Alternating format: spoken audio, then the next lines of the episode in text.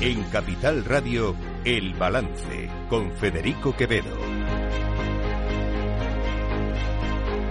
Señoras y señores, buenas noches, bienvenidos. Este lunes 29 de enero de 2024, son las 8, una hora menos en las Islas Canarias, escuchan la sintonía de Capital Radio, les invito a que nos acompañen desde ahora y hasta las 10 de la noche aquí en El Balance, donde les vamos a contar la actualidad de esta jornada, una jornada que digamos es un poco el día después de lo que algunas de las cosas que han ocurrido este fin de semana y el día antes de las que van a ocurrir mañana. Eh, y todo todo eh, para nuestra desgracia porque al final digamos que seguimos eh, enfangados en el mismo asunto desde hace ya no semanas sino desde hace meses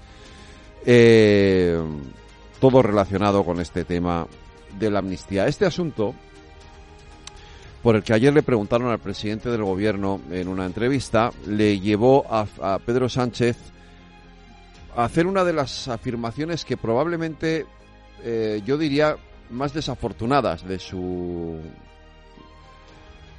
de esta su etapa como presidente del gobierno eh, más injusta desde luego y, eh, y más propia más propia de un político rastrero eh, que le gusta el fango, pues tipo Oscar Puente. Esto fue lo que dijo el presidente del gobierno.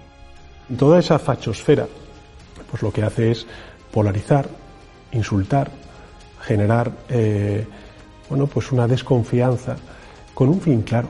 Tienen un naufragio de ideas, están parasitados por la ultraderecha. ¿Cómo pueden derrocar a un gobierno legítimo de dos partidos de izquierdas? Creando ruido para desmovilizar al electorado. Bueno, nueva sarta de tonterías, con perdón. Menuda sarta de tonterías.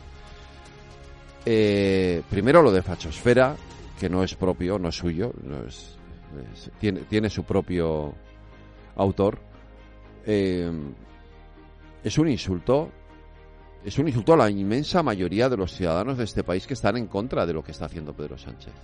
Lo dicen las encuestas está englobando ahí a gente incluso, incluso de su propio partido, que no está de acuerdo con lo que está haciendo el presidente del gobierno, con el camino que ha emprendido el presidente del gobierno. Cuidado, ¿eh? Con elevar determinado tipo de insultos y extenderlos a una población que poco o nada tiene que ver además con la extrema derecha, con Vox, etcétera, etcétera. Poco o nada. En general, nada porque podemos criticar esto que está haciendo el presidente del gobierno y eso no nos convierte en fachas, ¿eh? Ya está bien. Ya está bien. Que todo tiene un límite. Y a ver si ahora va a resultar que por estar en contra de la amnistía a los, a los presos del proceso, a los encausados por el proceso, somos unos fachas. Miren, no hay más fachas que los de Junts per Catalunya, los de Vox, punto, ya está. Y esos, esos sí que se han introducido en el Partido Socialista, en el gobierno, esos sí que han parasitado en el gobierno, hasta el punto, hasta el punto de que se está cometiendo la mayor aberración política que se puede cometer en una democracia, que es que una ley que beneficia a unos señores está redactada por esos señores a los que beneficia la ley. No sé si se me ha entendido, pero lo repito. Una ley que beneficia a determinados señores está redactada por esos señores a los que beneficia la ley. No hay mayor aberración política en una democracia que esa. Y el Partido Socialista se ha dejado parasitar por el independentismo, asumiendo su relato, hasta este extremo. Hoy eh, había junta directiva del PP y el presidente de la Comunidad Autónoma de Murcia le ha respondido a Pedro Sánchez en estos términos. Pero ¿cómo puede decir esto alguien que se caracteriza por su sectarismo, por tomar decisiones y discriminaciones basadas en la ideología, basadas en cuestiones estrictamente partidistas o de su interés personal? ¿Cómo puede decir esto alguien que mañana va a protagonizar el día más negro de la democracia de las últimas décadas? ¿Cómo puede decir esto alguien que ha sido capaz de llevar al Congreso una ley que ha redactado un fugado de la justicia. ¿Y cómo puede decir esto alguien que va mañana a amnistiar, es decir, a borrar los, los delitos de aquellos que pusieron en peligro la vida de miles de personas saboteando las vías del tren en Cataluña? O que apalearon a policías. ¿Qué lecciones puede dar alguien que va a hacer esto? Claro, tampoco me extraña, ¿no?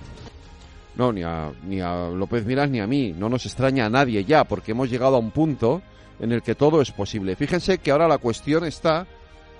La semana pasada estaba en, las, en una parte de las enmiendas de Junts y de, y de Esquerra Republicana, que hace dos semanas el PSOE dijo que no iba a aprobar, no iba a apoyar, porque eso era una línea roja. Luego se saltaron esa línea roja y aprobaron esas enmiendas. Ahora hay otra línea roja, porque Junts y Esquerra quieren amnistiar todos los delitos de terrorismo relacionados por el proceso, todos, los que sean, incluso aquellos que, como dice Bolaños, tengan que ver con los derechos humanos. Lo que es cierto es que hemos pactado con los grupos parlamentarios que apoyan la tramitación de la ley de amnistía dos enmiendas técnicas que mejoran una ley que ya era sólida de por sí técnicamente, completamente conforme a la Constitución y al derecho de la Unión Europea y lo que hacemos es que se mantiene el terrorismo como un delito exceptuado de la aplicación de la ley de amnistía siempre que suponga una violación grave de derechos humanos tal y como dice la Directiva Europea y tal y como dice el Convenio Europeo de Derechos Humanos y Libertades Fundamentales. Es decir, dijimos que el terrorismo se quedaba fuera de la ley de amnistía y fuera se queda cuando supone violaciones graves de derechos humanos. ¿Cuánto creen que va a tardar el Partido Socialista en saltarse también esta línea roja? La ley de amnistía se aprueba mañana en el Congreso de los Diputados para su paso al Senado. ¿Cuánto creen que va a tardar el Partido Socialista en saltarse también esta línea roja? Hoy se está negociando. Hasta altas horas de la noche van a estar negociando. Y al final tragarán también con eso que llaman las enmiendas vivas de Junts y de Esquerra Republicana, con las que se pretende dejar dentro de la amnistía todos los delitos de terrorismo es decir, que se perdone cualquier acción terrorista, incluso aquellas que afecten o que atenten contra los derechos humanos, que no hay un solo delito de terrorismo que no, atente contra los derechos humanos, pero llegados a este punto, ni siquiera esa línea roja va a ser una línea roja. Ojalá me equivoque, si me equivoco mañana lo reconoceré, ¿eh? no tengo ningún problema, ojalá me equivoque. Ya total, puestos en, llegados a donde estamos, me da igual porque bastante han cedido ya y bastante ha tragado el Partido Socialista con todo esto. Pero cuando digo que son capaces de saltarse esa línea roja, no lo digo porque piense o crea que es que puedan hacerlo, es que ellos mismos, ellos mismos, y hoy lo ha dicho su portavoz de la Ejecutiva, Esther Peña, ellos mismos son incapaces a estas alturas de saber o de tener muy claro qué es lo que van a hacer. Bueno, en primer lugar, ahora mismo decirles que no hay sobre la mesa ningún cambio en la posición del Partido Socialista sobre la votación de las enmiendas respecto a lo que salió de la Comisión de Interior, en la de Justicia, perdón, la semana la semana pasada. Y bueno, es verdad que sobre esta segunda cuestión estamos analizando la información que llega, las fuentes, la veracidad eh, y podremos eh, darle una opinión una vez se vayan pronunciando también los actores eh, influidos en esa causa.